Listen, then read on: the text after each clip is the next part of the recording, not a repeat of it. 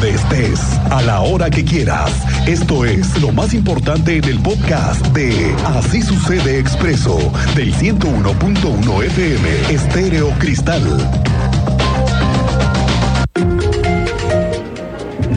Bueno, desde ayer estamos tratando el tema de los perros que aparecieron muertos por el supuesto envenenamiento de alguna persona, de una mujer o de algún hombre, de un grupo, fuera de sí, fuera de sus cabales.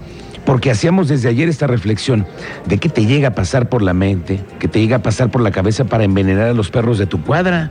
A los que tienen también, por cierto, están los de tus vecinos y que no tienen por qué pagarla. A eso me refiero. ¿Qué será lo que está pasando por tu cabeza para hacer algo tan malo, porque los animales indefensos qué culpa tienen. Es que me preocupa porque no es la primera vez que tengo que informar de estos hechos. Esto ha sucedido en la comunidad de San José Navajas. Y me preocupa más, le voy a decir por qué, y si no, me dice usted, me preocupa más ahora porque tenemos, además de los 11 que le reporté esa semana, otros 8 perros más que fueron envenenados. Sí, señoras y señores, tenemos 19 perros envenenados en una sola calle. Y por segunda vez, por increíble que parezca, tenemos otro hecho más así. 19 perros muertos por las manos de alguien que con toda alevosía y ventaja lo hizo. Las autoridades que dan eh, procuración al tema de la atención al cuidado y control animal en el Marqués están presentando la siguiente denuncia ante la Fiscalía por el segundo hecho de esta semana, dos veces. Bueno, y otra es que los fiscales investigadores que están a cargo de este asunto en el Marqués y que son parte de la Fiscalía ya han investigado y puesto a disposición a quienes han sido detectados con el maltrato de animales y van a ir por ellos, ¿eh? O por ellas, porque la Fiscalía tiene ya dos carpetas de investigación al respecto. El director del Centro de Atención Animal Municipal, Israel Hernández, lamentó que se registre un segundo caso de perros envenenados. Esto fue lo que dijo anoche. Ocho ejemplares los que eh, nosotros este, encontramos lamentablemente ya en esta situación y también se hizo la recabación de algunos indicios para poder ampliar eh, y consolidar una denuncia que ya tenemos nosotros en la, en la agencia de, de la Fiscalía General del Estado de Querétaro. Muchas de las eh, las campañas de concientización que nosotros hacemos es de sobre la tenencia responsable, sobre la tutela eh, responsable de mascotas.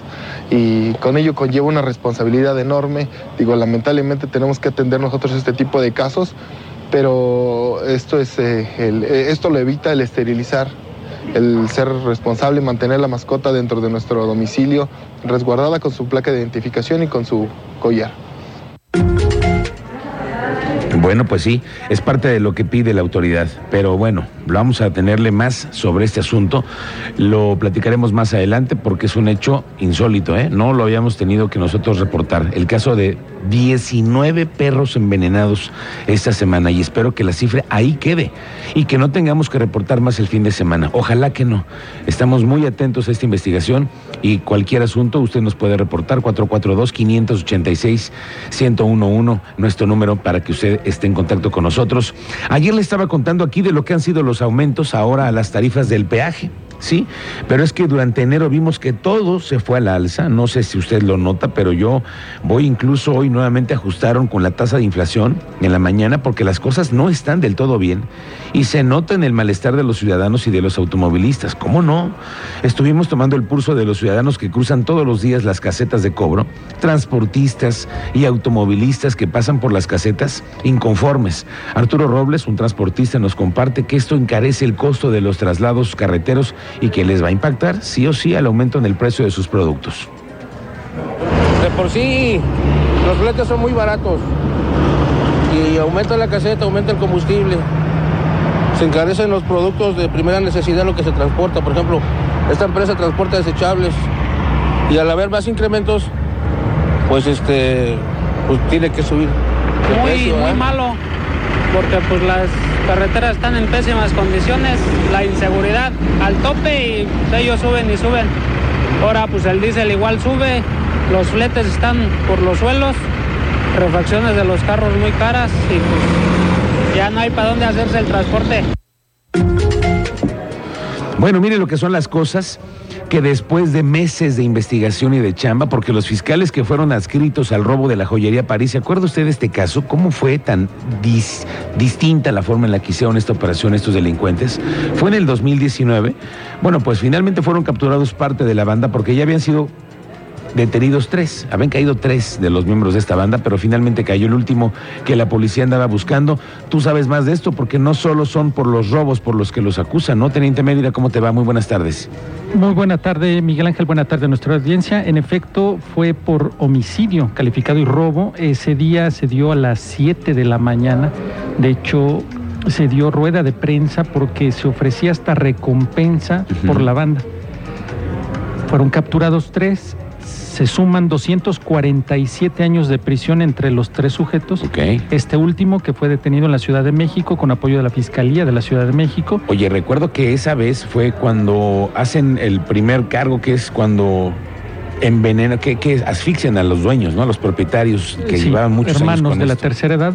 Uno es estrangulado y el otro con trauma cráneoencefálico. Ah, claro. Obtienen las llaves de la joyería, se trasladan al centro, aquí, en el centro, roban, se obtienen ahí imágenes de los parte de la banda y con eso trabaja la fiscalía, logra detener a tres, se ofrecía recompensa, comenzaron con un millón de pesos, después avanzaron las investigaciones, se redujo a 600 mil y ahora el cuarto que ha sido ya detenido. ¿Y fue detenido en dónde? En la Ciudad de México, con apoyo de la Fiscalía. Claro que seguramente por los rastros y todo lo que fue dejando, pero finalmente ha quedado esclarecido este homicidio. Sí, ya se tenía anteriormente la identidad de los que habían participado, el modus operandi que habían utilizado y ya se les había dictado a estos sujetos prisión, que te digo, se suman 247 años de prisión entre tres y falta este. Oye, y otro asunto muy importante, el incendio de esta madrugada, ¿no, teniente? Sí, eh, los vecinos rápido dieron aviso, entre ellos,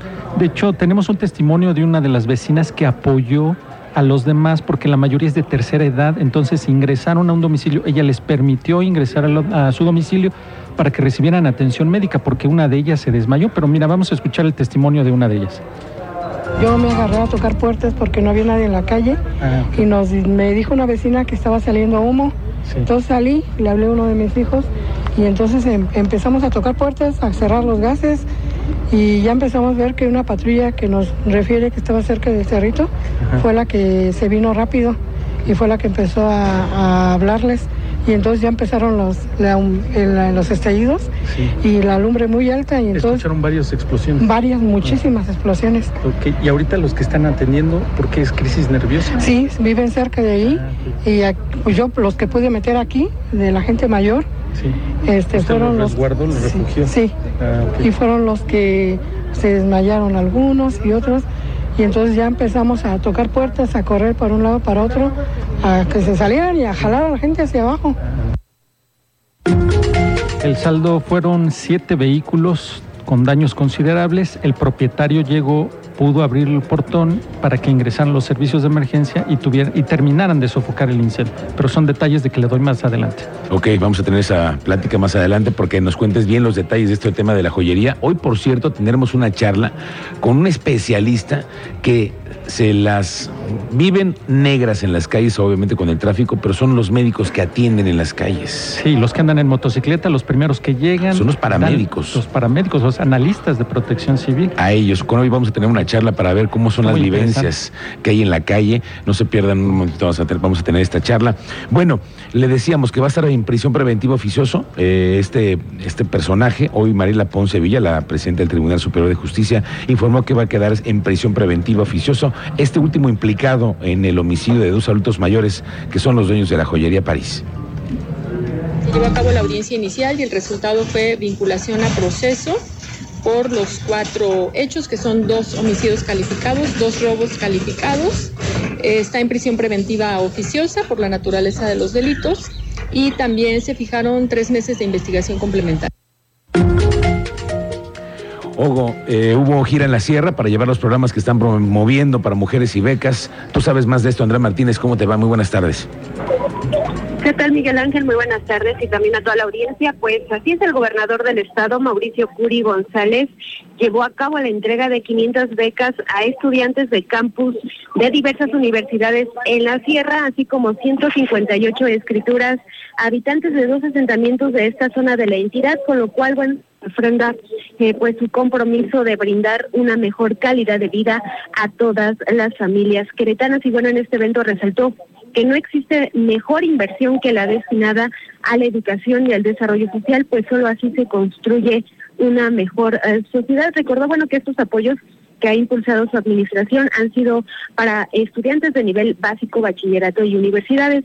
Y respecto a la entrega de escrituras a familias de los asentamientos Linda Vista y Colosio, ubicados en la Cruz Blanca de Arroyo de las Cañas en Jalpan.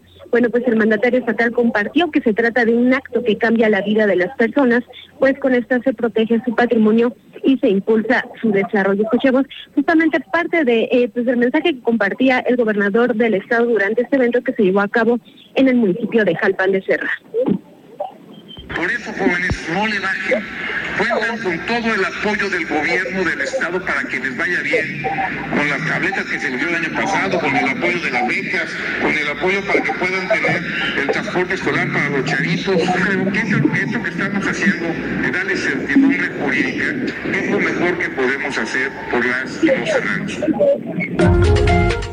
y bueno, también comentarles que pues las becas se asignan en tres vertientes, mejores promedios, transporte público y 50% del pago de inscripción o reinscripción. Sobre, bueno, pues este programa de regularización de asentamientos, pues se ha firmado ya un convenio de colaboración con la Administración Municipal de Jalpan para brindar certeza jurídica a más habitantes de la demarcación.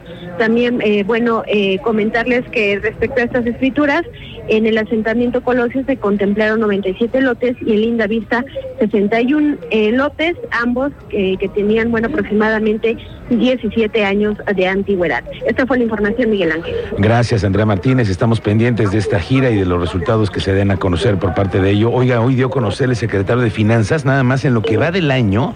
No sé si usted ya pagó el refrendo vehicular. Tenemos hasta marzo. Ya estamos en febrero y estamos a 10. Bueno, ahí le va la cifra que tiene ya recaudada el gobierno, 244 millones de pesos por concepto de refrendo vehicular. El secretario de Finanzas, responsable de todo el manejo de finanzas del Estado, dice que en el último corte que dieron, 219 mil registrados que ya pagaron el refrendo vehicular, representa un 35% más o menos del padrón vehicular, que es lo más o menos lo mismo que el año pasado tenían ellos en cifras. Nos adorábamos más. Hasta la golondrina emigró, presagiando el final.